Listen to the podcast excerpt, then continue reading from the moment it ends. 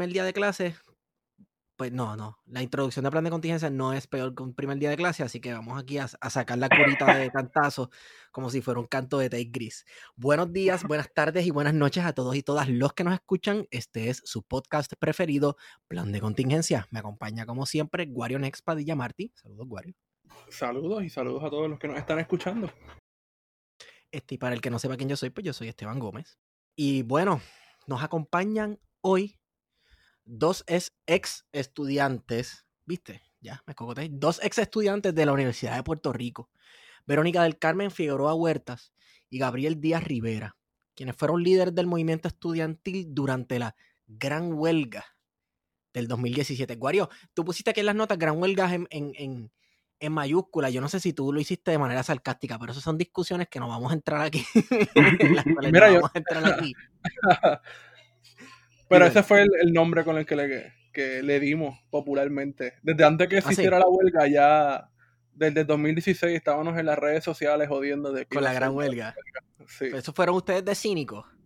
Yo no sé, eso fue... Eso salió en las redes sociales y todo el mundo siguió la discusión. Nadie pensaba que esto se iba a materializar. Yo no pensé que se fuera a quedar así.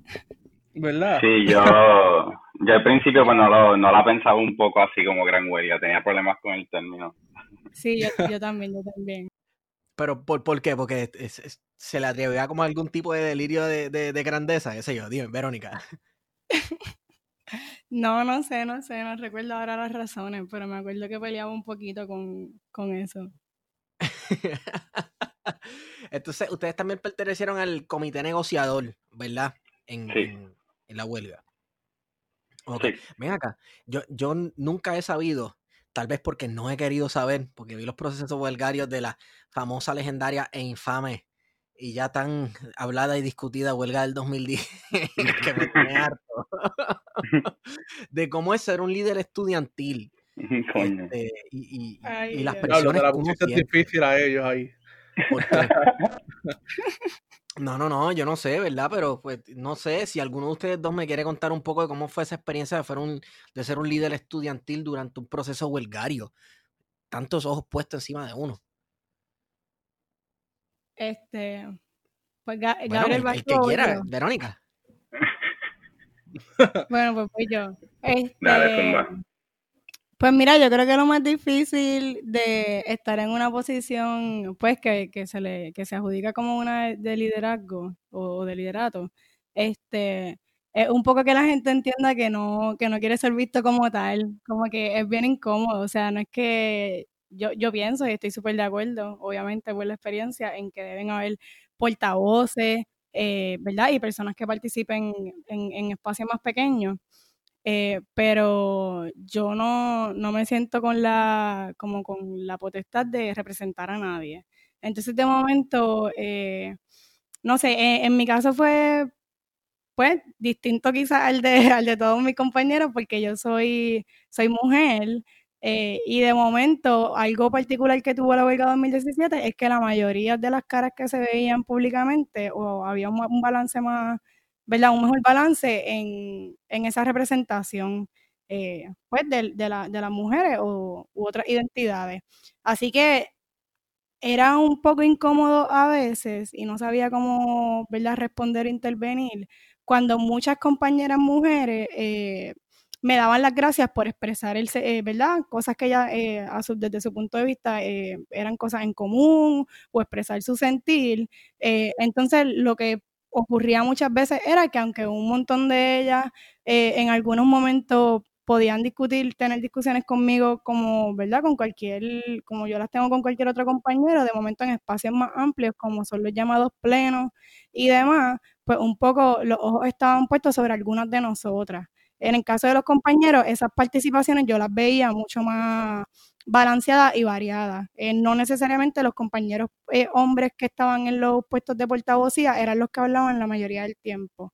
En el caso de las compañeras portavoces, pues sí, a veces había que asumir un rol más activo porque de momento las compañeras, o sea, en realidad cuando hablamos de que todavía falta mucho por hacer en términos de, ¿verdad?, los asuntos de género, es porque es real, no porque fuéramos muchas portavoces mujeres aseguraba la participación, Este, y pues para mí eso era bien incómodo. Y obviamente yo no iba a decirle a ninguna compañera, mira, yo no quiero hablar por ti, habla tú, coge el turno tú.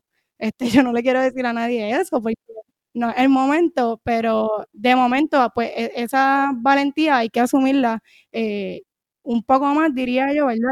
Y, por eso es como que a veces eh, a los compañeros les decía, mira, pues si tienen que haber baches de silencio, que lo hayan. O sea, como que, que, que se den a lo que la gente se siente cómoda y habla, no hay por qué llenar el bache todo el tiempo.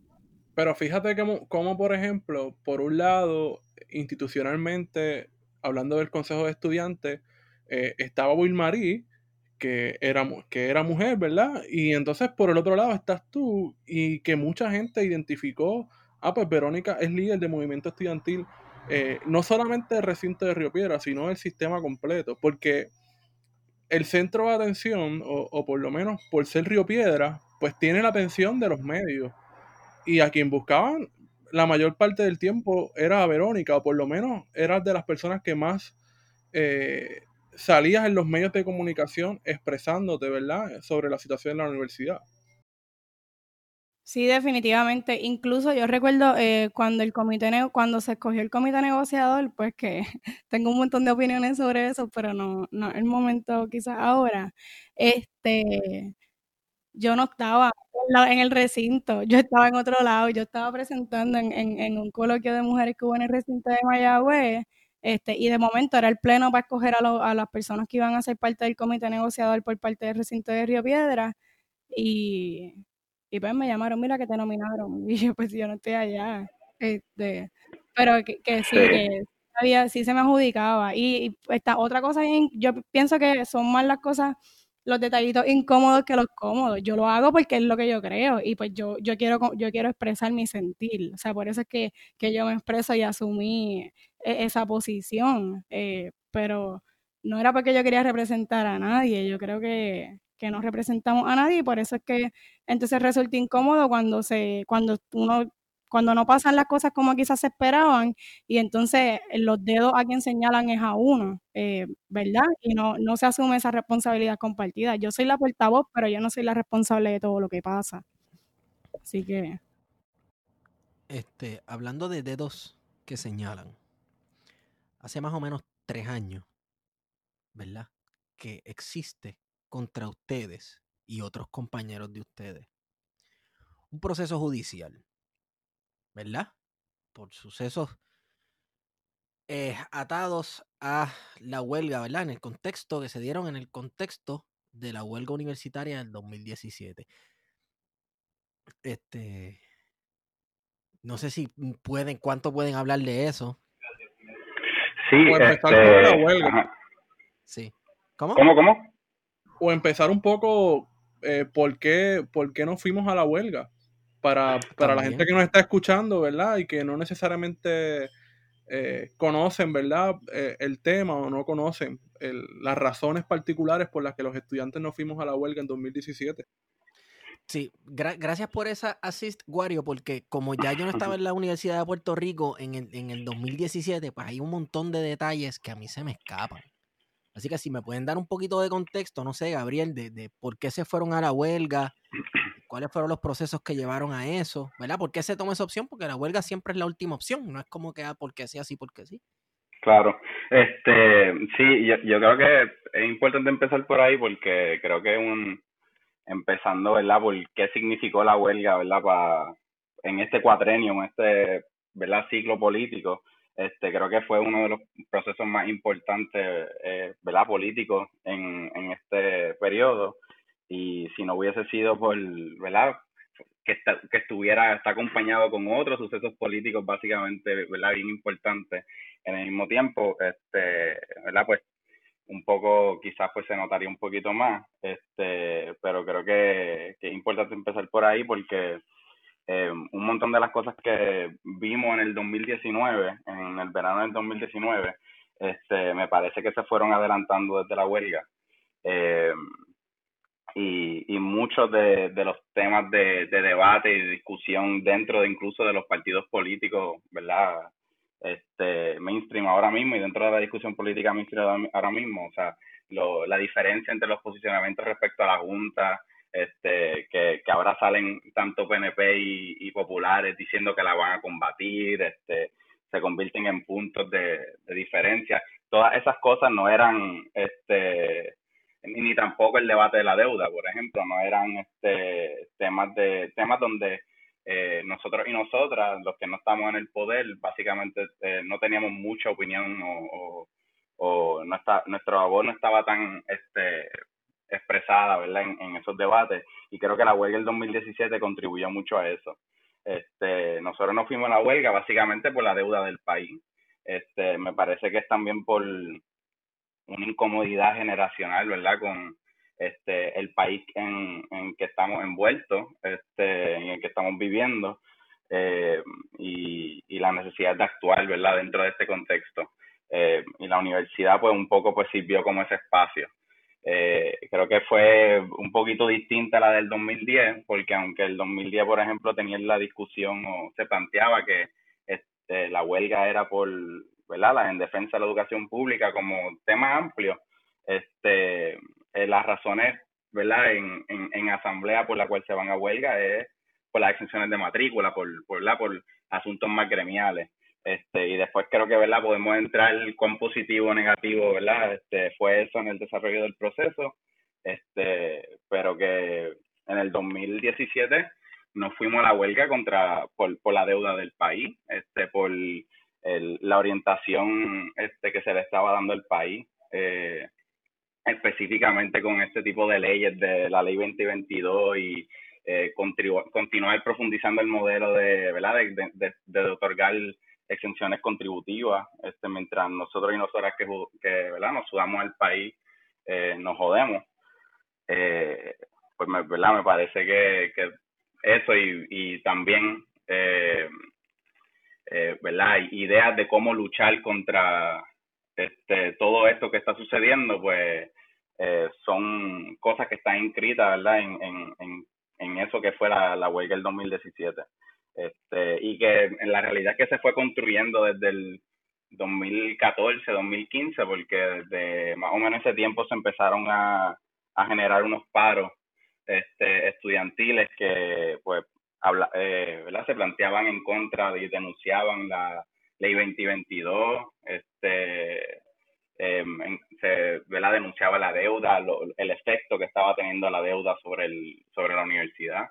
Eh, y en especial esa, ese paro del 2016, que no sé si ustedes se acuerdan, eh, Wario y Verónica, este, que fuimos para Hacienda. Este, ¿verdad? Ese, paro como que sirvió eh, básicamente de base para ¿verdad? Lo, que, lo que sucedió después en, en, en la huelga del 2017. A todo ese escenario, pues también se le sumó el hecho de que por el por, por determinación de la Junta de Control Fiscal se iban a poner unos 250 millones de recortes al presupuesto de la universidad y se le iba a aumentar este, los costos de matrícula, este, creo que era un, en, un 50% en ese tiempo. Este, no sé si los compañeros me pueden aclarar eso, pero esos fueron básicamente ¿verdad? los detonantes. Y como estaba diciendo Wario eh, antes de empezar el programa, eh, cuando entramos al 2017, yo creo que la ya había un entendido, aunque no se sabía cómo, había un entendido de que iba a haber una huelga este, sistémica en ese, ¿verdad? En, en, ese año. Sí, porque como tú dices, como dice Gabriel, desde el 2015-2016, con la presidencia de Ryan Walker, eh, ya habían problemas en la universidad. Yo estaba en ese tiempo en Mayagüez, que estaba haciendo el bachillerato, y ya habían, en Mayagüez hubo un montón de, de paralizaciones estudiantiles, eh, manifestaciones, fuimos a Hacienda, eh, y ahí es que se nos alerta de que había un problema con la remesa, es decir, el dinero que se supone que el Departamento de Hacienda eh, le transfiera a la universidad semanalmente para que pueda operar. y estamos hablando de millones de dólares. Y ya en esa época, bajo la Secretaría de Zaragoza, aquí haciendo un poco de, de memoria, eh, se, le había, se nos dijo a los estudiantes, no hay dinero, este, no hay dinero y estamos esperando recibir ingresos para poder pagarle a la Universidad de Puerto Rico. Así que ya desde el 2015, 2016 ya estaba construido eh, en el ambiente la posibilidad de una huelga. Eh, pregunto, eh, las razones que mencionó Gabriel para pues hacer una huelga, pues entonces se intentaba hacer algún tipo, ¿verdad? como que un tipo de efecto dominó con el proceso huelgario, que se unieran otros sectores, ¿no? Porque eh, eh, irse a huelga desde la universidad, este, por asunto, por ejemplo, de la deuda del país, pues vamos, estos son procesos que uno quiere que otros sectores se unan, ¿verdad? E, es, es, para proveer un poco de contexto a la gente porque uno siempre ve, por ejemplo, en las manifestaciones, eh, personas con con pancartas y cosas que parece que a primera vista no tienen que ver con asuntos universitarios. Y uno dice, bueno, pues entonces, ¿para dónde es que va esta gente? ¿Qué es lo que está pidiendo, planteando esta gente? Sí, este, no sé si Verónica quiere comentar algo antes que yo. Eh, no, dale y después yo. Okay. Este, sí, de verdad, de verdad que sí, o sea, este, esa era, eh, ¿verdad? Se podría decir se podría uno, se podría preguntar qué vino primero, si este plantearnos la consigna de la deuda para generar un efecto dominó, o sea, plantearnos una consigna, un, una discusión, ¿verdad? unos reclamos que eh, eh, de por sí este ¿verdad? Eh, fuera de una naturaleza nacional. Este o si, ¿verdad? El hecho de que de que genuinamente estábamos en, ¿verdad? Queríamos buscar eliminar la deuda este vino primero y después vino ¿verdad? La, la necesidad de, encontrarnos con el país. Pero ese, eso de nuevo también este, se comenzaba a discutir desde el 2016, que se empezó la, la consigna de cerrar para abrir, cerrar para construir, este, porque se, dentro de todo el debate de las problemáticas que estaban ocurriendo en el país y la universidad, este, se entendía lo que acabas de mencionar. O sea, necesitamos muchas más fuerzas, este, no solamente las que comprenden, las que se comprenden dentro de la universidad, sino se necesita mucha más fuerza social para tumbar eh, la, ¿verdad? El, la, de, la, el, ay, la cárcel, ¿verdad? Que tenemos en estos momentos con la deuda. Este, y, y pues efectivamente, el, la razón por la cual básicamente nos vamos a huelga este, y trancamos la universidad es para poder sacar, ¿verdad? Esos 10.000, 11.000, 9.000 estudiantes que, que, ¿verdad? que están en los recintos este, a presionar fuera de la universidad y, y de esa manera también ¿verdad? entrar en contacto con, con la gente que no está en la universidad. Este, em, y pues para esos efectos pues se, se hicieron, ¿verdad? Acá en Río Piedra, este, y me parece que en Mayagüez también, eh, ¿verdad? Eh, se fueron a bancos, este, se convocó mucho, muchas, muchas este, manifestaciones eh, fuera de la universidad, o sea, en, en centros de convenciones. Este, la, la idea de la milla de oro fue básicamente poder, y del primero de mayo, fue básicamente canalizar esa energía que sabíamos que existía en el país, ¿verdad? Como de una manera contundente. Este, y que sabíamos que también mucha de esa energía este, también estaba fuera de la universidad. Ok. Verónica, ¿ibas a decir? Este, no, sí, yo estoy de acuerdo básicamente eh, a modo general con lo, con lo que comentó Gabriel. Este, y no recuerdo muy bien tu pregunta ya, porque pues sigo escuchando y analizando. No, pero, no, el, ajá. Pero nada, eh, quería comentar que, ¿verdad? Eh, lo poco que recuerdo de, del planteamiento que hiciste o la pregunta, eh, el asunto de los sectores, pues fuera de la universidad u, otros sectores, eh, como el magisterio, eh, empleados gubernamentales, ¿verdad? O, otros sectores que, que, históricamente han sido también protagonistas en, en, distintas luchas o desde sus respectivas trincheras.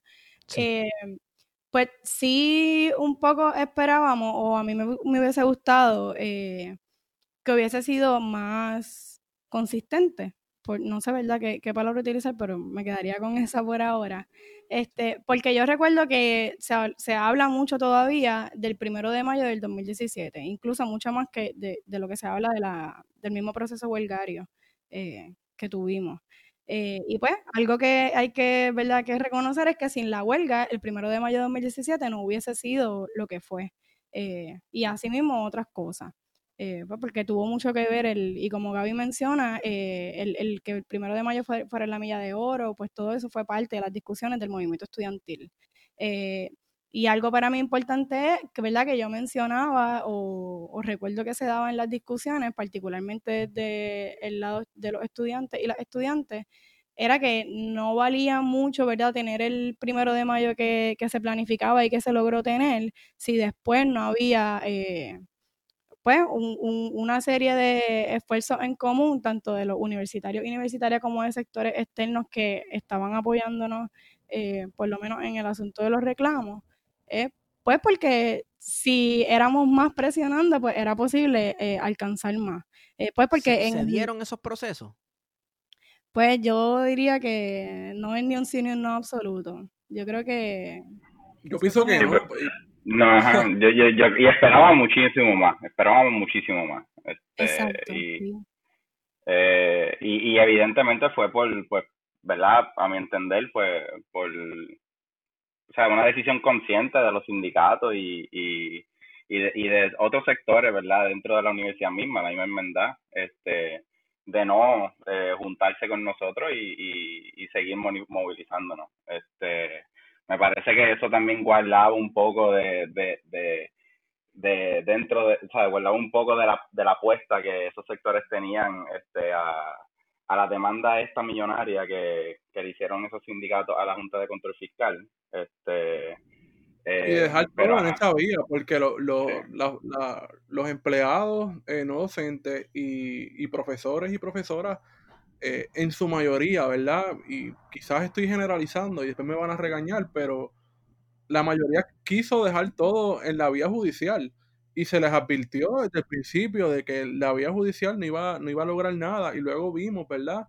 Eh, como organizaciones, sobre todo las de Mayagüez, que fueron las más, las más vocales eh, en el asunto de la, de la vía judicial contra la Junta de Control Fiscal, eh, yo creo que parte de la reflexión que algunos de sus miembros, y estoy pensando en Marcel Castro, que, que sé que está escuchando, va a estar escuchando esto, es que esa, esa vía no, no tuvo los resultados. Y yo sé que muchos profesores y profesoras, después de haber visto, o por lo menos a mitad de camino de haber visto el proceso, eh, dijeron contra. Lo que hacía falta era que nos hubiésemos unido y estar con los estudiantes. Este, sí, definitivamente. Ay, sorry. Sí, no, sí. Sigue. Eh, Nada, que quería comentar que definitivamente eh, pienso que es verdad y porque he tenido la oportunidad de conversar con, con, profesoras y profesores y personas que no, que no son parte de la comunidad universitaria, pero que eh, eh, pues han mirado, estuvieron cerca del proceso y hay gente que los reconoce, que reconoce que debieron haber actuado más ¿verdad? Más allá de ser vocales en que apoyaban los reclamos estudiantiles y demás, y que eso era lo que se tenía que hacer, eh, porque pues muchas manifestaciones nos daban las gracias. Yo recuerdo un montón de gente dándome las gracias, porque con las gracias yo no hago nada, eh, de verdad, y no quiero sonar eh, antipática o, ser incómoda, pero es que es la realidad. Con las gracias en la lucha del país yo no puedo hacer mucho. Me, entra por un oído y pues ahí se queda. Pero yo sí, más allá de la solidaridad, tú necesitas gente ahí. Sí, y yo creo que es algo que, que demuestra, ¿verdad? Y que confirma un poco lo que este intercambio que estamos teniendo sobre la importancia de, la acción y de asumir el riesgo, porque pues la lucha es tirar y fallar em, hasta que salga. Pues yo creo que es la, reunión que logramos tener la, y los estudiantes con la Junta de Control Fiscal, que es una que eso fue una reunión, pues una, es una cosa eh, performática, qué sé yo, porque sabemos que no, no es como que nos iban a firmar, no íbamos a salir de allí con un, con un documento firmado. Mira, logramos un acuerdo con la Junta de Control Fiscal y van a retirar el, la exigencia del recorte del presupuesto universitario. Pero es importante, eh, ¿verdad?, tener ese tipo de, de eventos, eh, un poco para que, porque confirma que el que la presión que pudimos ejercer, por lo menos nos consiguió esa reunión, aunque fuera para pues para la foto y para el documento eh, histórico. Pero ningún otro sector pudo reunirse con la Junta de Control Fiscal y yo no sé hasta, hasta el día de hoy cuántos sectores se han reunido con la Junta de Control Fiscal y, ¿verdad?, cómo han sido esos procesos. Eh, Así que para mí eso fue importante. también tiene que mucho que ver con cómo manejó el gobernador en aquel entonces, Ricardo Rosselló, la huelga. Este, empezó más o menos como una cuestión de sí, pues obviamente siempre se le da palos a los estudiantes. Pero también él más como que pareció hacerse loco, como si estuviese ignorando lo que estaba pidiendo los estudiantes, este, haciéndose loco, tratando de no escalar tanto la situación para no quedar muy mal y cuidar su imagen. Te recuerda que estamos hablando de un gobernador que hacía todo lo posible por cuidar su imagen en los medios. Este, y tal vez eso tuvo algo que ver. Eh, y pues, Wanda Vázquez era la secretaria de justicia en, en ese momento, que tal vez puede explicar muchas otras cosas que vamos a discutir en un momentito pero eh, yo creo que se nota esa dinámica de que solamente te, te dan las gracias y ya en las manifestaciones del primero de mayo, que esto ya lo hemos hablado antes, que cada sector, la hermandad de empleados no docentes, tiene su propia pequeña manifestación eh, a un lado, los estudiantes a otro, y eh, es algo multitudinario, pero como muy individual.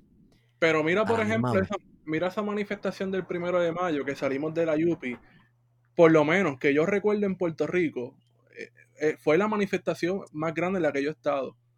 Sí. Porque, y fue por la huelga. No por, la huelga. le podemos dar todas las vueltas que queramos, pero fue por la huelga.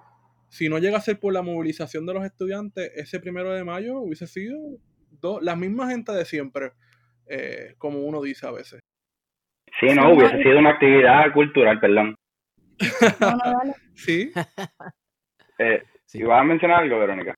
No, que para abonar a, ese, a, eso multitudinario, pero individual, ¿verdad? Por más contradictorio que pueda sonar, que comentaba Esteban, este, fue una manifestación súper grande, pero hubo, eh, ¿verdad? El, dilema que se tiene siempre, que yo he podido presenciar en discusiones con, eh, camino al primero de mayo, que hay múltiples tarimas y es un dilema, ¿verdad? Escoger quién va a dar el mensaje, porque esa persona, que no hay, no hay es como si faltase un poco voluntad de dejar los egos y el protagonismo atrás y, oh, trabajar desde la diferencia de otra forma, o, ¿verdad? Inventar, innovar, buscar otra forma de hacerlo. que eso lo pudimos ver en, en la coordinación. Eh, fue la primera vez que yo participé eh, en reuniones camino un primero de mayo. Eh, y fue como, pues no es lo mismo que te lo cuenten a tú presenciarlo. Sí. Y Gabriel trajo algo importante, que es el asunto de que esto no es una actividad cultural, y es que a mí siempre, yo no sé ustedes, pero a mí siempre me ha, me ha molestado un poco eso, de que uno va a manifestaciones, caramba, es una manifestación, y no es que uno esté molesto con el alto artístico o demás, pero uno no va en son de celebración, no sé. Quizás yo bien puritano esto, pero a veces, los por lo menos el 2017, eh, que la tarima estaba frente al edificio de la Junta de Control Fiscal, este, había ese ambiente de parte de la tarima. Y luego en 2018 se volvió a repetir lo mismo, este, con música, este, y como que hasta, hasta, hasta aquí terminó la, manifestación. Entonces incluso le ponen a uno los que están organizando y el supuesto comité de, seguridad, eh, le ponen a uno el control de qué cosas uno puede hacer en una manifestación. No, claro, te ponen un curfew también, te ponen como que una hora de esto se acabó. Entonces uno ve que un montón de gente de momento comienza a irse porque se acabó la música en la tarima, como si se tratara de, qué sé yo, de las fiestas patronales de yo no sé dónde. Y, y, ajá, entonces se te desaniman los que están protestando y se forma como una, como un ambiente medio de, ok, ¿qué está pasando aquí? Nadie sabe para dónde va, nadie sabe quién es quién. Y se te va todo el mundo Sí, ¿no? y, definitivamente le, le abona, abona muchísimo al, al, al, discurso que asume este gobierno, o sea, en particular este tipo de gobierno del PNP, o sea, que, que, que un poco lo que Esteban estaba comentando, este que, ¿verdad? Te reconoce la manifestación, eh, pero te dice que hacer esto, ¿verdad? la convierte en ilegal. Este, Te reconoce la, la manifestación hasta unos límites. Eh, y, un, y un poco, ¿verdad? Esa, esa actitud de esos sindicatos jugaron muchísimo para, ¿verdad? Abonarle y hacerle la camita a ese tipo de discursos. Este, y me parece que sí, que eso fue una, una estrategia, ¿verdad? Que comentando lo que estaban mencionando ahorita, este, una estrategia del gobierno que fue muy distinta a la del 2010, este, y fue esa actitud un poco de hands-off eh, casi completo de la universidad, y hay que recordar que eh, Ricky Rosselló estuvo en la manifestación que, que tuvimos con las universidades privadas, este, en el Alejandro García Padilla era gobernador. Exacto. Eh, él estuvo allí, o sea, antes de, ser nombrado gobernador el, el, año después. Este, Y un poco, ¿verdad? Todas esas cosas jugaron en, en, en ¿verdad? A su favor en, en ese tiempo y, y, creo que, ¿verdad? Creo que fue, le fue bien útil, le fue bien útil. Este, y, y un poco, pues, pues, ¿verdad? Eso este quizás era algo que no, que no necesariamente esperábamos este y, y, pudimos haber articulado una mejor estrategia hacia eso. Este, pero que, pero que ajá, eh, me parece que sí. Y, y nada, sobre el primero de mayo también quería comentar que, eh, ¿verdad? El hecho de que en el 2018 se dio también comprueba que, que a la gente no lo estaba espantando el hecho de que la manifestación se tornó, ¿verdad? Violenta whatever al final. Este, genuinamente, eh, ¿verdad? Que lo que sucedió después del primero de mayo del 2017 fue que eh, un montón de estos sectores sindicales empezaron a, a, a, a, básicamente difundir el miedo de que este todo el mundo que estuvo ¿verdad? contestándole a la policía o de alguna manera manifestándose de una manera más militante, pues eran encubiertos. Este, y eso sí tuvo un efecto eh, a nivel interior del movimiento estudiantil. Eh, pero que me, ¿verdad? me parece que, que, lo, que, que lo que sucedió en 2018 este comprueba, ¿verdad? El hecho de que, que no, que es que genuinamente hay un sentir en el país bien profundo, bien profundo, y especialmente de un sector grande de la juventud, de que eh, la democracia un poco, ¿verdad? Esto, esta estructura que tenemos que llamamos pseudo-democracia, pues un poco ya tiene sus límites y a través de, de, de tratar de hacer manifestaciones que únicamente muestren que somos un montón, este, no vamos a conseguir, ¿verdad? Este, que, los gobernantes se muevan eh, hacia nuestra posición. O sea, la presión política como funcionaba antes no funciona igual ahora mismo. Y un poco, pues, hay que, hay que, hay que ejercer mollero real. Y, y creo que en el, en el 2019 lo vuelve a comprobar. O sea, este, todas las noches en, San Juan hubo eh, peleas, o sea, hasta la madrugada.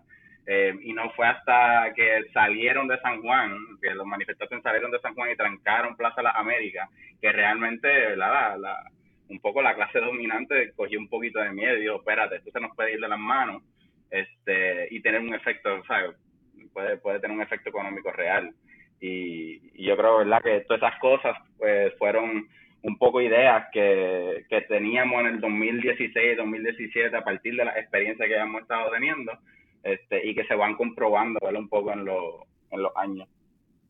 Este. yo Ajá. Ay, sorry, es que yo quería hacer dos comentarios. Sí.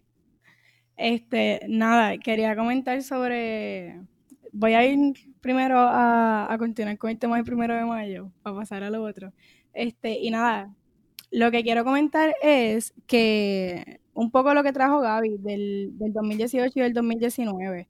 Este, y cómo entonces eso confirma algo que para mí ha sido bien problemático desde que soy, ¿verdad? Yo no entré, entré en los espacios de lucha desde que empecé a estudiar en la universidad, nunca había tenido como, ¿verdad? Más joven o más de adolescente ni nada, no participé en ese tipo de espacios eh, nunca porque no vengo de una familia que, que tenga esa práctica. Así que para mí no era importante nunca el primero de mayo. El primero de mayo vino a ser importante para mí en el 2017 y yo militaba en el movimiento estudiantil desde el 2014 de forma consistente. Este, y pues es un problema en la medida, ¿verdad? Y ha se ha convertido en un problema en la medida en que los sindicatos o organizaciones que pues ya no, no, no están tan activas como antes, se han quedado en que las actividades responden a, a las fechas conmemorativas a la conmemoración. Y yo creo, como decía Guari ahorita, que no, las manifestaciones no son eventos culturales.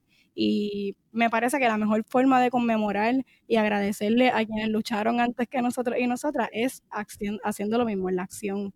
Este, y pues el 2019 comprueba eso, eh, ¿verdad? Y cómo el 2017 y lo que pasó eh, en, la prensa luego del primero de mayo, el distanciamiento que hubo por parte de, los sindicatos e incluso de la, de la hermandad, ¿verdad? Por lo que eh, ocurrió en la tarde de, ese primero de mayo, adelantó unas discusiones imaginarios, eh, particularmente en la juventud, aquí en Puerto Rico. Y el 2019 también confirma que, que, que los sindicatos y organizaciones políticas, ¿verdad?, se estén solamente en la conmemoración o en las actividades que llevan haciendo por año, eh, pues otra gente, mucha de la gente que estaba allí noche tras noche en, en el verano del año pasado, nunca habían tenido experiencia en, en ningún tipo de espacio, ¿verdad?, de militancia política o nunca habían estado en una reunión porque yo hablé con, con gente y, y, ¿verdad? Hablaba con gente fuera y en las mismas manifestaciones, no, yo, yo nunca había venido, como que, y no había una discusión sobre, por ejemplo, la capucha, como que había gente que en general se ponía la capucha, pues, para proteger su identidad, porque el gobierno eh, criminaliza la protesta. Y un poco, quizás este es el gancho para pasar a mi otro comentario oh, que quería hacer hace ratito, es que eh, Gaby, Gabriel trajo algo importante sobre ¿verdad? la estrategia que asumió, pues por lo que decía Esteban, que asumió Ricardo Rosello en, cuando la huelga del 2017, y es que yo creo que el, el gobierno, ¿verdad? el Estado en general, aprendió algunas lecciones de la huelga 2010 y la huelga 2011. Este, y pues cambiaron su, su estrategia y sus tácticas cuando hicimos la huelga del 2017. No, la policía no fue en ningún momento eh, a, los recintos o no fue una cosa como en el 2010. Eh, los arrestos fueron completamente, ¿verdad? Bien distintos a los del 2010 y 2011. Eh, hubo como una demora o dieron espacios de días cuando habían, eh, ¿verdad? Los estudiantes que se les radicaron cargos criminales para esas citaciones. Así que fue todo más como una, una violencia y represión un tanto imperceptible si no se habla de ella. Eh, quirúrgica. no es la misma que, ¿verdad? Cuando la huelga del 2010 yo era estudiante de escuela superior, mi mamá ve las noticias todo el tiempo, y así que yo llegaba a casa y veía lo que estaba pasando en el país, y yo recuerdo ver las imágenes de la policía eh, encima de los estudiantes y las estudiantes en, huelga en, el 2010. Eso, esas no son las imágenes del 2017. Eh, y pues hubo todo un cambio, y creo que pues eso puede dar paso a hablar un poquito del, del proceso que enfrentamos. Eh, no sé si, ¿verdad? Si quieren comentar ¿Vamos allá? más. Sí, vamos allá. Eh, esto fue el 27 de abril del 2017, ¿no? Sí, eh, fue uh, una, una de las manifestaciones que se dieron este, alrededor de la huelga. Eh, me parece que ese día eh, iban a aprobar el, el, el iban a, discutir el plan fiscal este o algo por el estilo y pues Humacao se dio... de, Río de hecho esa manifestación salió desde el recinto de Río Piedra. Pues yo estaba ahí pero hubo hubo en la madru... en la mañana hubo una manifestación de Humacao y mm, como quizá una hora antes de la nuestra este la APU también hizo como una manifestación. En ese día. Este y pues básicamente verdad pues sabemos el, ¿verdad? un poco los eventos que se desarrollaron ese día, este, la cantidad de, ¿verdad? de, de gente y de manifestantes que, que, que, estuvieron allí y pues a raíz de esos hechos pues no, a, varios de nosotros, este, incluyendo a, a varios compañeros que ya no están en el caso, pues un poco lo, ¿verdad? nos procesan este, criminalmente, que fue bien distinto también a cómo procesan en el 2010-2011, que hacen sanciones, ¿verdad? Este, propiamente universitarias.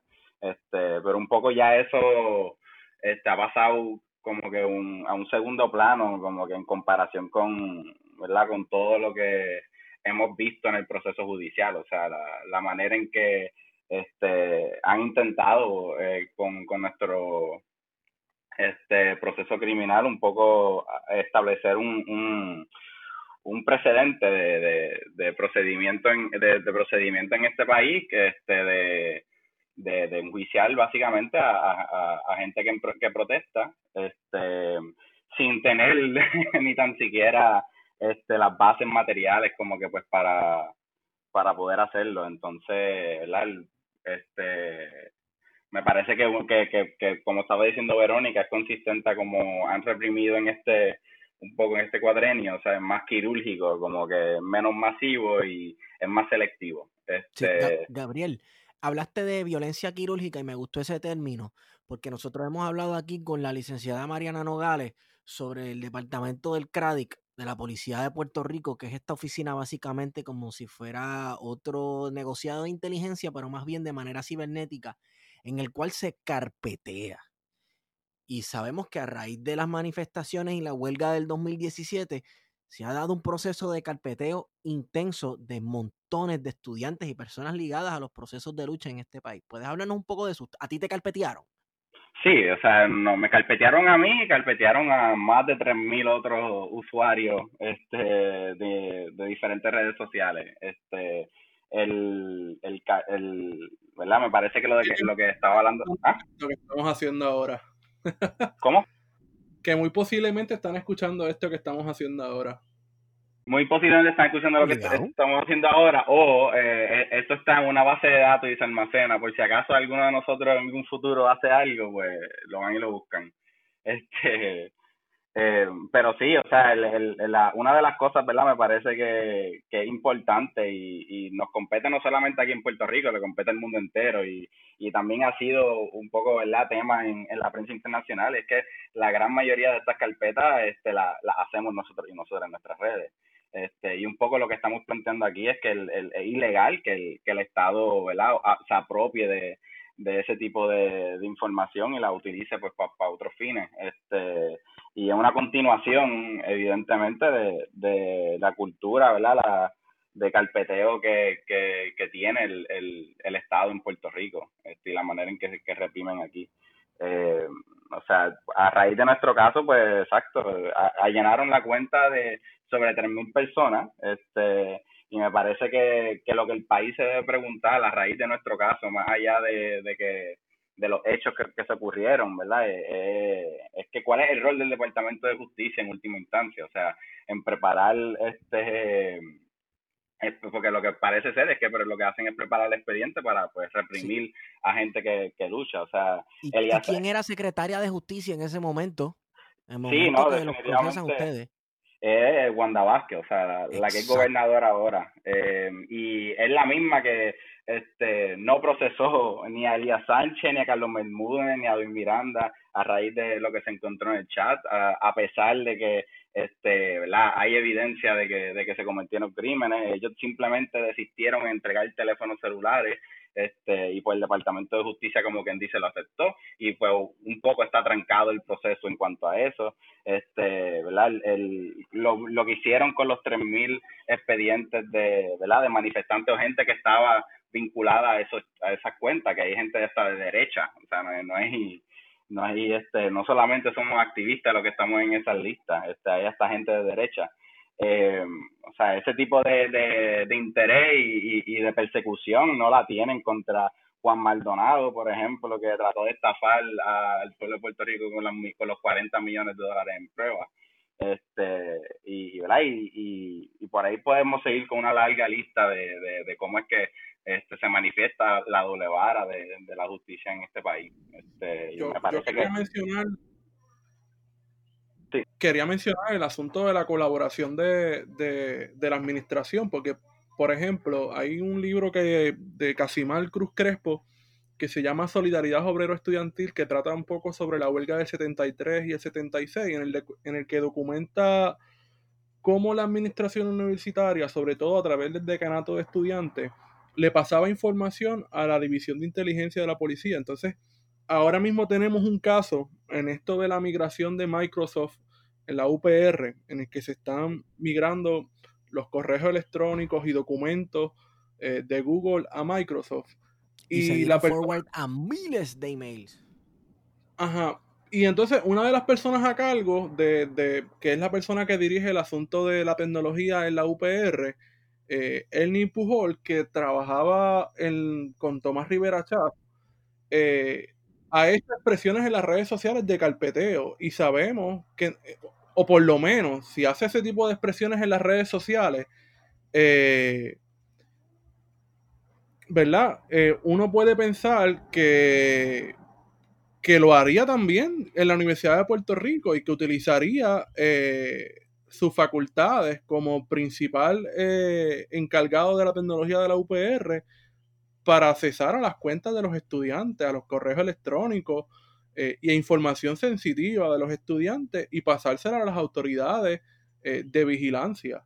Y eso es bien preocupante porque si lo mismo, lo mismo hace la institución a través de, del correo y con toda esta divulgación de información que estamos viendo ahora con la migración fallida a Microsoft, lo mismo hace con los estudiantes, con ciertos estudiantes, ¿verdad? Porque sabemos que la UPR tiene, los tiene a ustedes identificados y que tiene a otros estudiantes identificados como líderes estudiantiles.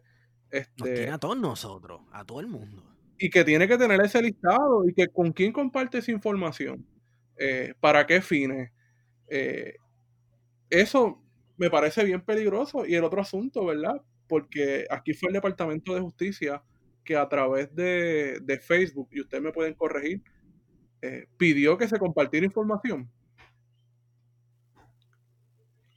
Eh, sí, eh, sí. No, Verónica, ¿querías comentar algo? Este, no, sí, iba a contestar que sí, que el, el Departamento de Justicia, en, en, el contexto de nuestro caso, eh, pues tuvo, y, tuvo ¿verdad? unas órdenes de allanamiento a las cuentas de, de Facebook de distintos medios digitales eh, del contexto de verdad del espacio universitario como Pulso, Diálogo y el, lo que era el Centro de Comunicación Estudiantil y solicitó eh, información de unos días particulares, eh, entre ellos el, el 27 de abril y pues por lo tanto también cercano al primero de mayo. Eh, tres días antes y tres días después de los hechos. Exacto. Eh, y de ahí eh, esas cuentas, pues básicamente lo que Facebook hace es que las congela y entrega la información, aunque se haya eliminado alguna publicación, se haya eliminado algún mensaje, como quiera eso, como las congelan, va a aparecer en los documentos que le entregan a justicia. Sí, y, no solamente eso, o sea, que acompañado a, a esa, me parece que eso también estuvo, estuvo, o sea, e, ese tipo de orden fue resultado este, de una especie de, de task force, básicamente, que crea este, el Departamento de Justicia. Y esto no son cosas que no estamos inventando, son cosas que salieron en el tribunal, en, las vistas del tribunal, este, donde se asigna un, un, turno especial de fiscales para procesar este, y atender las manifestaciones. O sea, eso significa que este, si a tal hora eh, de la tarde se supone que X fiscal este, es el que atienda este, cualquier caso, pues en lugar de como, como una manifestación este, política y de los estudiantes en ese periodo de tiempo, pues no lo va a atender el fiscal que está en turno en ese momento, sino este fiscal especial que está asignado a ese turno este, especial por el propio Departamento de Justicia. Este, o sea que, que un poco vemos la, un poco, no, no necesariamente lo sofisticado o, o, o, más bien el intento de montar un aparato en este, de este tipo este, donde pues la, las intenciones políticas de, de, unos pocos pues se manifiestan en, en, en, cómo se procesa la justicia. Este, porque evidentemente está bien centralizado, o sea, se centraliza muchísimo los procesos y pocas personas o los dirigentes básicamente de esas agencias son los que se encargan entonces de, de, de esos procesos, o sea, de esas decisiones. Este, me parece que es muy importante ¿verdad? mencionar que la orden viene acompañado de, de, un, de una organización especial de parte del Departamento de Justicia este, para poder llevar a cabo esta orden y continuar el caso. Este, bueno, pues entonces se nota que sí se está haciendo precedente con ustedes y que esto es un test run, como un beta run de ciertos mecanismos represivos recién adquiridos del Estado, pareciera. Claro, este, especialmente ¿verdad? El, el, uso de la, de la tecnología o de, la, de, de las redes sociales. Este, o sea, normalmente en un, en un caso normal tú, tú, tú, o sea, tú tienes un proceso de identificación. Este, a, nuestra, a esta altura nosotros, nosotros no sabemos cómo es que adquirieron nuestra, nuestros correos electrónicos institucionales de la Universidad de Puerto Rico, ni tampoco nuestra, nuestro, nuestra residencia, este, no sabemos cómo adquirieron todas esas cosas. Este, em, también el proceso de, de, ¿verdad? De, como parte del proceso de identificación, este, se habla de, de, un, de un encubierto o algo por el estilo, pero nos parece que eso es más para distraer este y que ¿verdad? hubo un o sea nos preguntamos verdad por, por eso mismo verdad que este cómo fue que nos identifican identifican todas esas cosas verdad de nosotros nuestra dirección nuestro correo institucional este o sea, que con toda la probabilidad la administración que en ese, que en ese entonces y todavía eh, está controlada por el Partido Nuevo Progresista, compartió información con, las autoridades judiciales. Obligado, usaron recursos de la universidad, de redes sociales, de todo, claro, obligado. Sí, el, o sea, como tal, no, o sea, no sabe, exacto, no, no sabemos cómo es que llegar esa información, esa es una de, de, de las posibilidades. Este, ya mencioné algo, me se me olvidó ahora mismo. Ven acá, ¿cuál, lejano ustedes ven la posibilidad de que, de que sea un informante? Porque eh, precedente histórico hay. Bueno, la pues, realidad. Ajá. Zumba. No, dale. No, no, no. Este, nada, yo creo que un poco la respuesta a esa pregunta Gabriel la, da cuando se la dio en lo que comentaba justo antes. Es que pues habría, ¿verdad? Hay que preguntarnos primero, ¿verdad? O ha sido una pregunta para nosotros desde el comienzo, que todas las situaciones, porque luego de la manifestación a nosotros no se nos arresta, o sea, no se nos arresta allí inmediatamente ni nada. Eh, a nosotros nos citan eh, formalmente desde el Tribunal de San Juan. Van, van a gente a las casas de cada uno de nosotros y nosotros a dibujar las situaciones. Y en esa situación, pues hay información y de ahí es que sabemos que o sea, a mí me sorprendió ver en esa situación el correo electrónico institucional, cuando yo pues no divulgo ese correo electrónico, así que ¿de dónde lo sacan? Como que yo no creo que cualquier, o sea, ¿quién, podría ser informante? Me tiene mucho más sentido la pregunta de que si es la universidad entonces, o si es posible que la universidad haya brindado esa información. Eh, sí, es cierto, es cierto. Sí, sí, no, y, y, pues como no sabemos entonces, ¿verdad? ¿Quién, quién nos identifican o, o, un poco, ¿verdad? No, muestran en todo caso en, la, en las vistas quiénes identifican porque quizás no, quizás no quieren revelar necesariamente cómo se ve ese proceso. Este, ¿verdad? La manera en que, en que proceden a identificarnos es utilizando las redes sociales, utilizando los videos live de ese día, este, haciendo screenshots de de ciertos momentos y haciendo zoom básicamente a la imagen para sacar las imágenes de nosotros y nosotras. Este, y pues un poco ves cómo es que se, se, se monta un caso sin testigos en todo en última instancia este utilizando pues la, las redes sociales y, es, un, algo diferente verdad en, en cómo atienden en, en, cómo atienden los procesos criminales. A mí no me cabe duda, a mí no me cabe duda que la administración colaboró y, y hay precedentes históricos de la administración colaborando con las autoridades. Este, y que sabían en el pasado, en los 70, que la policía, la división de inteligencia tenía oficinas dentro de, los recintos universitarios para la vigilancia de estudiantes, que ahora no es lo mismo, ¿verdad? Porque están las redes sociales y Facebook es tu carpeta digital, pero, pero existe eh, esa posibilidad y yo creo, yo, o sea, honestamente yo pienso que sí, que la universidad comparte la información con las autoridades, ¿sabes? Eso yo no lo, yo no lo descarto. Ok, podemos hablar, o bueno, les puedo preguntar, bueno, yo les puedo preguntar, pero esto es cuestión de si, quieren contestarlo o no, ¿verdad? ¿Cómo manejamos este tema de un poco eh, sensible que no, no nos perjudique? Este, ¿De qué se les está acusando a ustedes? Bueno, eh, eh, se nos imputan, ¿verdad?, de, varias cosas. Este, entre ellas, eh, el, hay interrupción a, una reunión. Eh, me parece que también hay restricción a la libertad. Este, esas son básicamente las imputaciones más fuertes. No sé si Verónica. Sí, sí, sí, sí, yo quiero comentar. Este, inicialmente, cuando, ¿verdad? E, en, en nuestro caso, eh, en, en, su comienzo éramos 11 personas acusadas. Eh, rápidamente, ¿verdad? Al inicio del proceso se, se logró que se desestimaran los cargos contra cuatro de las personas acusadas.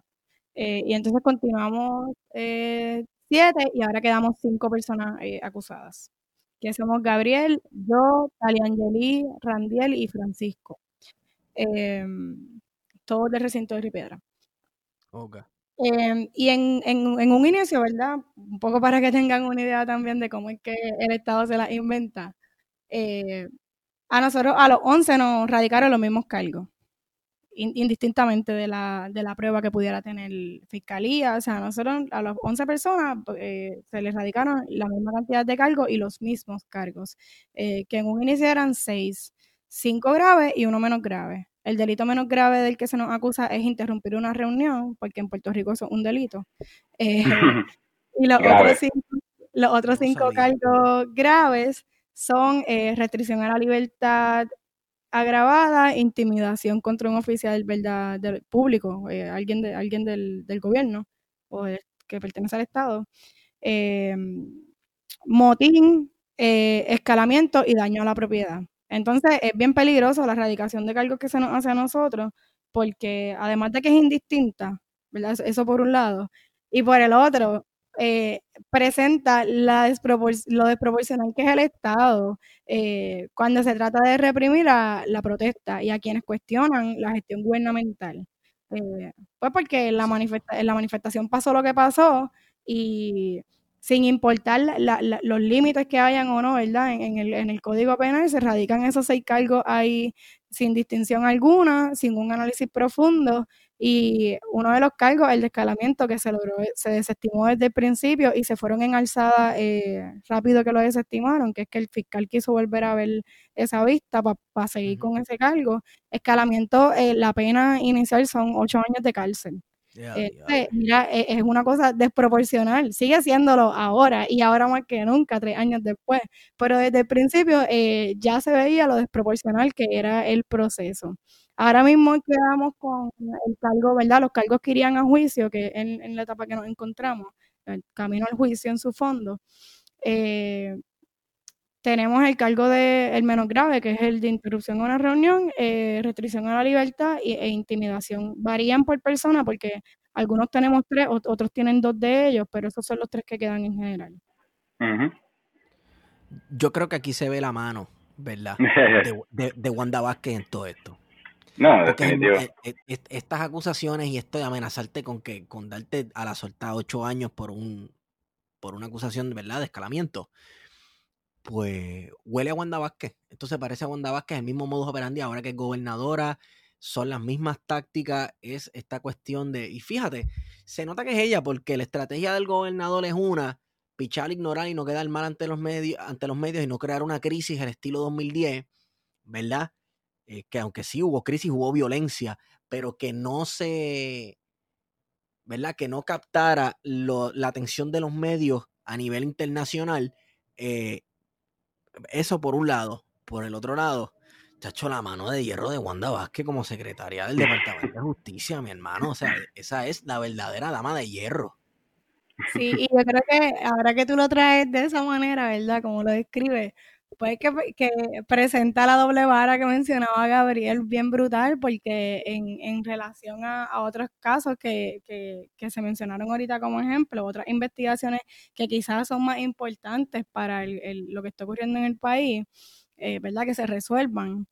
Eh, no hay tanto interés, no hay tanta innovación, eh, ¿verdad? No, no, no, se, no se inventan otras formas de, de investigar. Eh, es como un, pues, si el proceso se, se paraliza porque algo no, no salió como, como debe salir, pues se paraliza. En nuestro caso, pues, hay, hay veces que, que, el fiscal no ha llegado preparado y todavía estamos, todavía no se ha podido ver un juicio eh, en su fondo. Estamos esperando. Y Wanda Vázquez, cuando, cuando era todavía secretaria de Justicia, eh, en la prensa ella, ella dijo en una de las primeras vistas que tuvimos, ¿verdad? Luego de ella, que el caso era sólido porque allí se había podido ver casi un juicio y era, y era una de las primeras etapas. Eh, entonces, pero la realidad que, tenemos es que todavía a tres años y tres meses después no se ha logrado ver un juicio en su fondo. Eh, se siguen inventando cosas para, ¿verdad? Y dentro de lo que la ley les permite, porque muchas de las cosas que hacen, como ahorita comentaba Gabriela, ellos crearon casi un, un, un task force crearon eh, departamentos, un comité completo de trabajo para poder eh, viabilizar, como que sentaron las bases para poder hacer todo esto bajo, bajo la supuesta ley y orden que, que Wanda Vázquez dice que, es lo que corre en el país. Ok, entonces, eh, el proceder del Departamento de Justicia en esta investigación.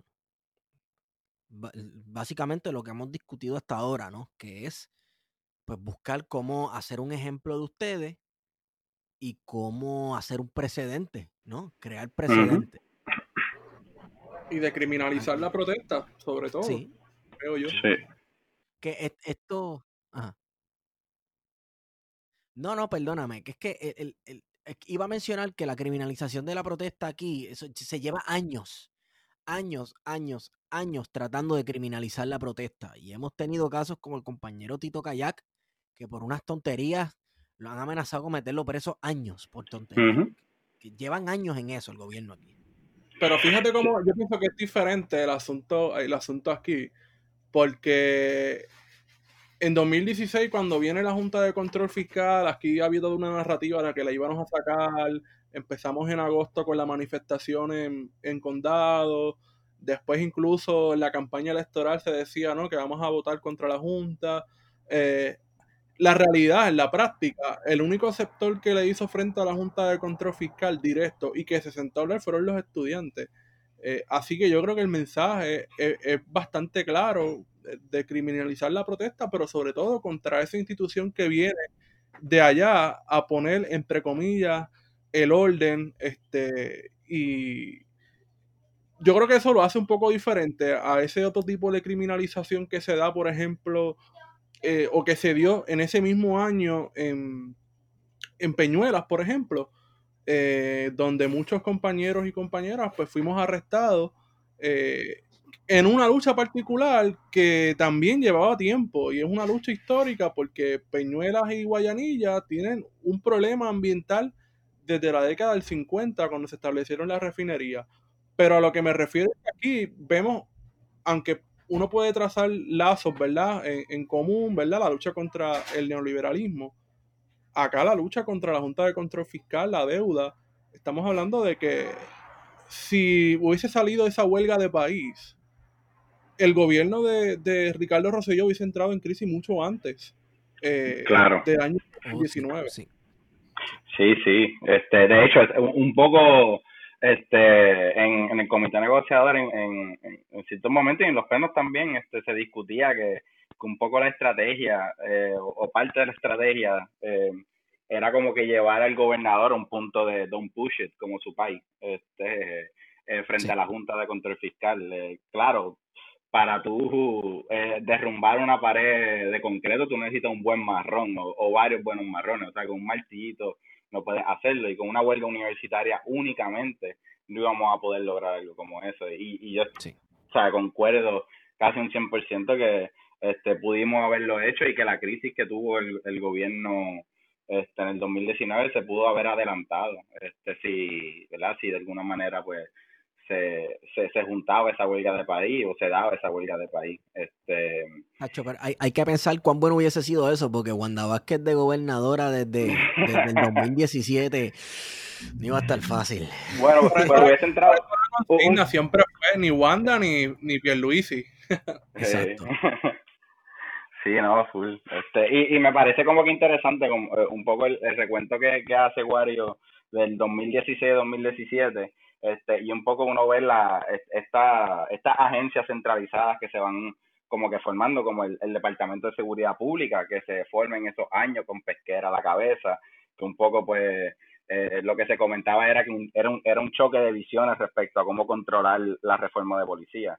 Este, de Arnaldo eh, que era el, el Arnaldo Claudio y, Pesquera.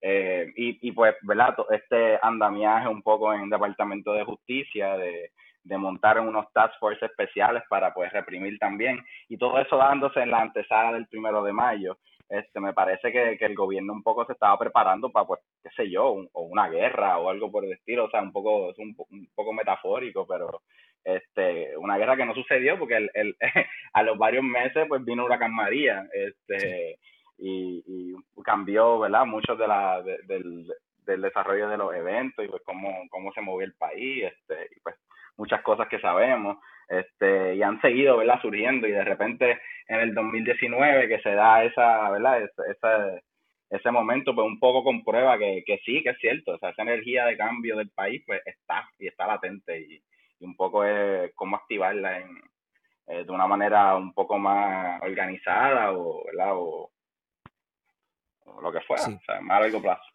Mira, eh, me, acaba, me acabaste de acordar algo que pasó como un poquito por desapercibido y no se discutió mucho. Hubo un momento aquí que tras comenzaron a poner eh, agentes federales como suplemento a la policía de Puerto Rico. ¿Recuerdan eso? Eso no fue hace mucho. Y aquí no se habló eh, de eso. Sí. no, este recuerdo muy bien. Y, y la, la, la, guerra que mencionan, bueno, aquí se dio algo parecido a una guerra en el 2019. claro. Este, y, y hay que ver quién ganó esa guerra, porque por lo visto y por lo que ha sucedido ahora en las primarias, eh, Diantre, ¿quién ganó? ¿Quién ganó esa guerra? Yo creo que, pues, eh, Pero la realidad es que el PNP no es lo mismo que fue en 2016, ¿sabes? Hay una, una lucha interna grande y ese poder, eh, bueno, por lo menos esa hegemonía interna está erosionada. Y lo vimos, en, 2000, lo vimos en 2019, ¿verdad? En el verano, cuando se dividió, ¿verdad? Las posturas, Pierluisi eh, y Tomás Rivera Chat, eh, todavía hoy, porque parte de este desmadre es precisamente eso. Uno a veces pensaría de que no, que el PNP se va a unir, pero la realidad es que internamente esa institución está bien, bien erosionada. Y yo creo que eso es un campo fértil para nosotros. Eh, no, definitivamente, súper de acuerdo con lo que eh, comentaba ahora, Wario. Y yo creo que es bien loco ver cómo, ¿verdad? En un cuatrenio hemos tenido dos administraciones completamente distintas del mismo partido. Eh, y, y ver cómo se han ido recrudeciendo, o se ha ido, o sea, cómo se ha recrudecido la represión por parte del Estado. Eh, y yo creo que ha sido hablando con, con, el mismo Gabriel en otras ocasiones que el Estado ya no le queda más nada para, le, para legitimarse, más, más que la represión. Eh, sí. Por eso es que es tan punitivo y, y tan represor, porque no, no, no, tienen de otra. O sea, la gente no le cree a, a la, al gobierno y la gente joven, pues, o sea, mientras más jóvenes yo creo que menos le creemos y los legitimamos. Eh, porque hemos, eh, nacimos, hemos crecido y estamos ahora aguantando un país en crisis y en deuda que no, no ha sido para, para nuestro bienestar, ni, pero ni un poquito. Eh, y yo quisiera regresar un poco al asunto de la, criminaliza de la criminalización, me traje, perdón. y lo peligroso que, que, son algunas cosas, ¿verdad?, que hemos podido ver a lo largo de nuestro proceso criminal.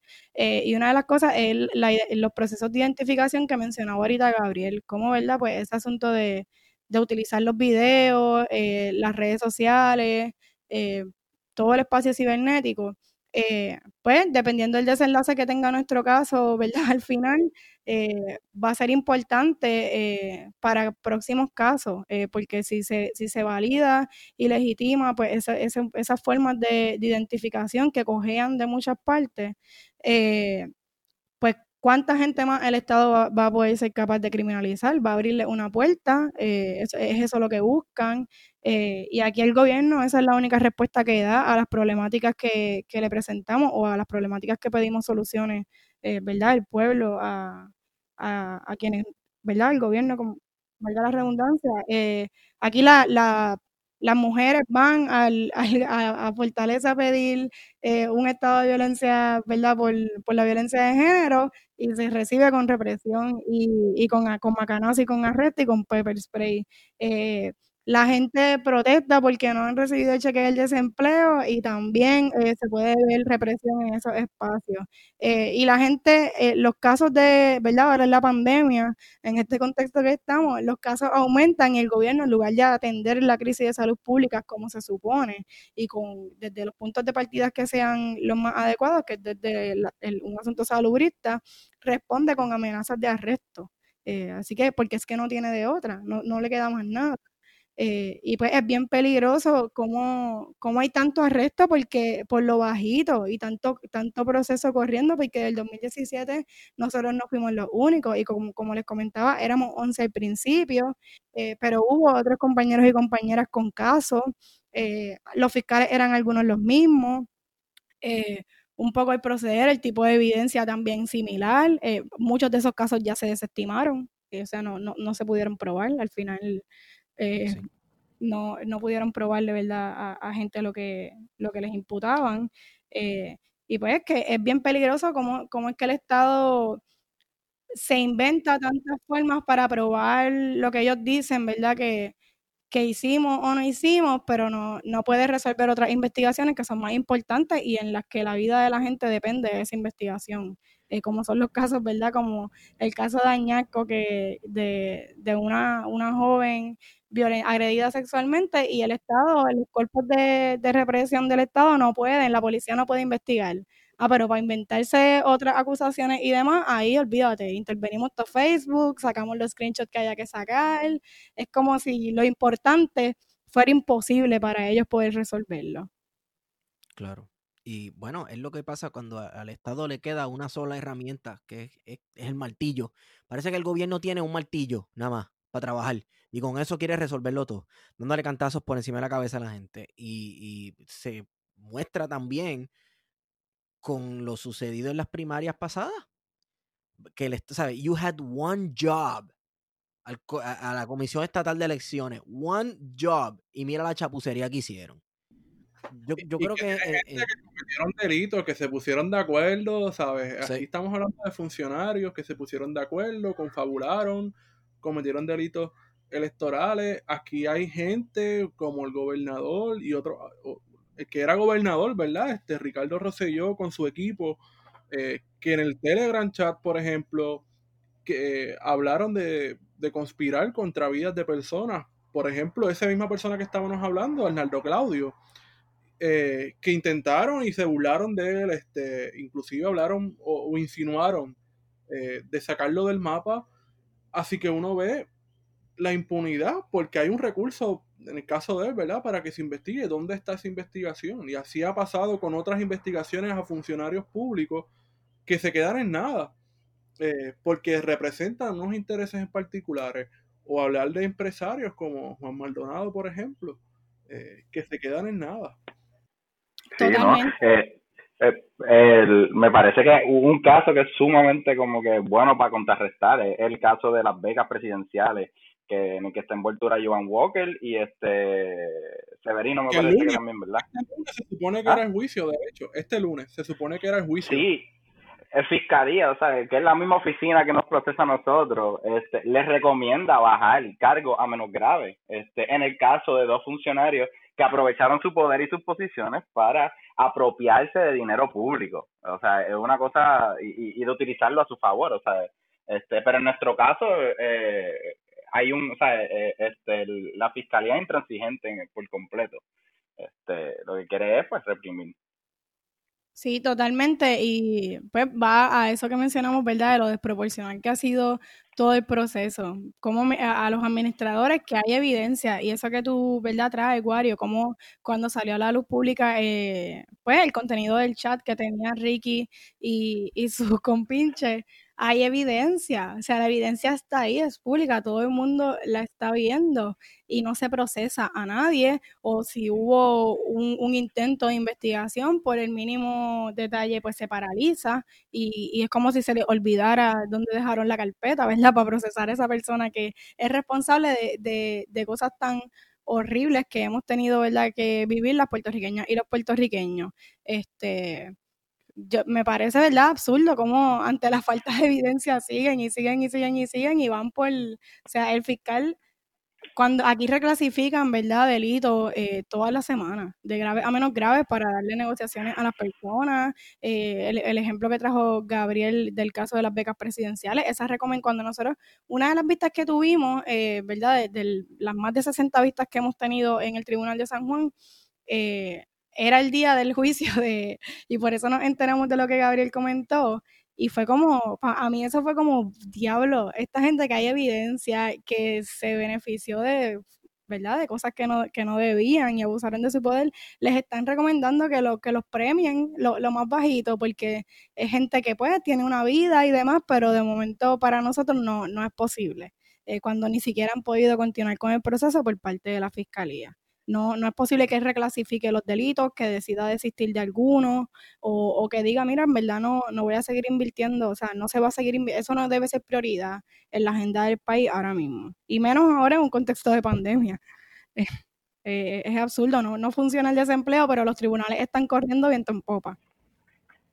Eso no sabía. Fíjate. Pues, Entonces, pues hablando de eso, eh, eh, ¿qué, es lo próximo? ¿En qué estatus está la investigación? Eh, ¿El, proceso judicial? ¿Qué, ¿Qué es la que? ¿Qué es lo último? Bueno, em, en estos momentos pues estamos en, en un proceso de, me parece que es el, ah, exacto, nuestro, nuestro, la defensa ahora mismo pues básicamente está, estamos en una vista de para argumentar este, sobre la, el procesamiento selectivo, que es un, un recurso este, ¿verdad? que se tiene aquí en Puerto Rico, no por la constitución, por, ¿verdad? por, por jurisprudencia básicamente, pero sobre eso, pues en más detalle, pues te podrían hablar, ¿verdad? Nuestros abogados, este, que pues nosotros un poco pues no, no sabemos, no estamos tan al tanto, ¿verdad? De, de, las cuestiones técnicas del caso, este, pero el 31 de, de agosto pues tenemos vista para juicio, este, em, sobre, ¿verdad? Nuestro caso. Sí, eso ya, mismo. Entonces, ¿qué podemos hacer nosotros los que estamos, ¿verdad? Los que estamos acá de este lado y los que están escuchando, eh, no sé, en apoyo, eh, no sé, porque es que uno ve esta injusticia, ustedes llevan tres años en este trajín ya y qué sé yo, no quiere hacer algo. Sí, Forma de ayudar. Este, bueno, eh, ¿verdad? Eh, eh, próximamente este, vamos a estar, ¿verdad? Si, no, si organizamos, ¿verdad? Un poco cómo, cómo conseguir ayuda de parte, o sea, un poco cómo materializar este, esa ayuda, lo vamos a dejar saber.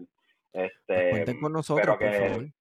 Pero que básicamente que no, no dejar morir el tema. Yo creo que eso sería ahora mismo el, el aspecto ¿verdad? ¿verdad? más importante no dejar morir el tema este y, y no solamente ¿verdad? Por, por, por, por nuestro caso en particular sino por, por las implicaciones en el país ¿verdad? este y, y las implicaciones para el futuro este por eso ok eh, mano sabes que ustedes pueden contar con nosotros para lo que sea Em, y nosotros entonces vamos, vamos a agitar la cuestión para que la gente sepa y obviamente ya pues esta conversación va a ser publicada y lo vamos a tirar por todas las redes y ese tipo de cosas.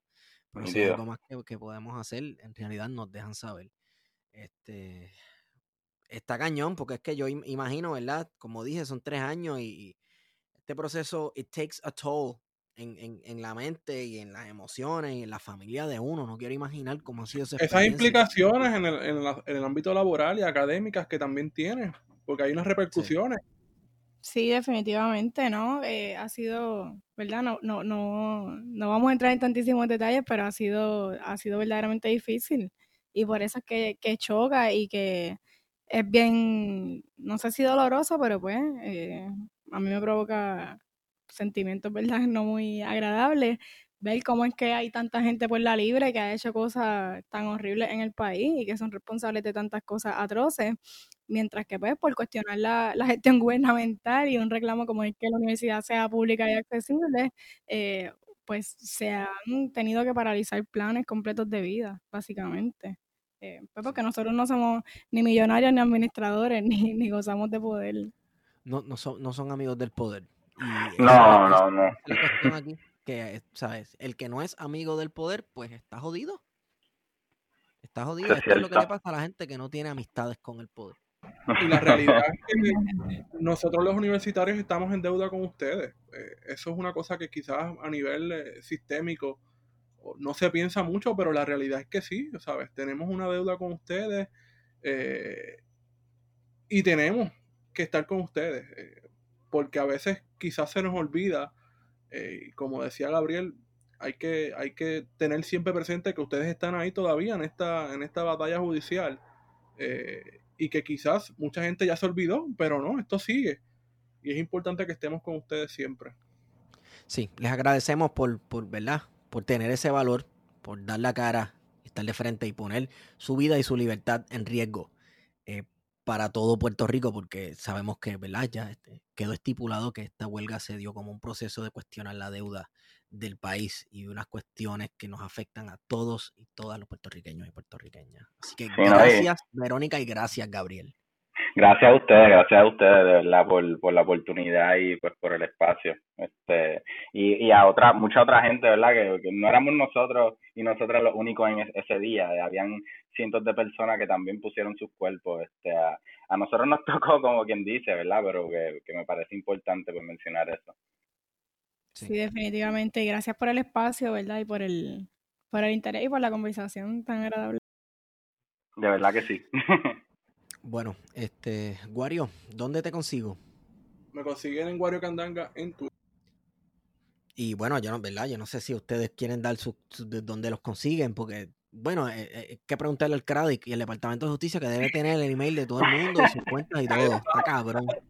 Pues yo, yo pongo updates del caso en mi cuenta personal de Twitter. Este, Perfecto. No, la voy a mencionar, pero siempre que yo los pongo, si van al de Wario, Wario le da retweet, ahí que, así que. Sigan a Wario, sorry. no, yo, yo, no tengo Twitter, sorry. Qué bueno. Que estás cuidando tu salud mental, espiritual. No te escapas como no te escapas que te estén vigilando. no, no me escapo, no me escapo. Tu carpeta es más pequeña. bueno, este, y por último, quiero mencionar que esta nota del calce es traída a ustedes por libros787.com. Recuerde que Libro 787 es el lugar perfecto para comprar todo lo que usted quiera de literatura puertorriqueña, específicamente de historia también. Tienen tanto de historia.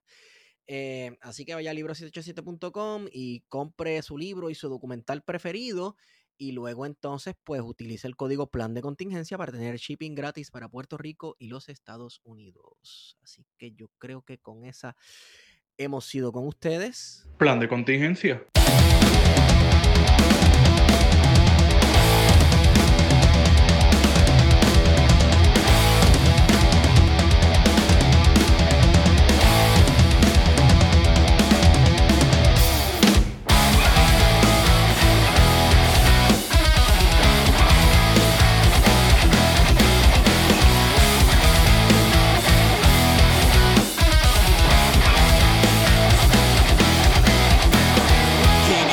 Veces ya te he visto fallar y no quiero ser yo quien te cague siempre.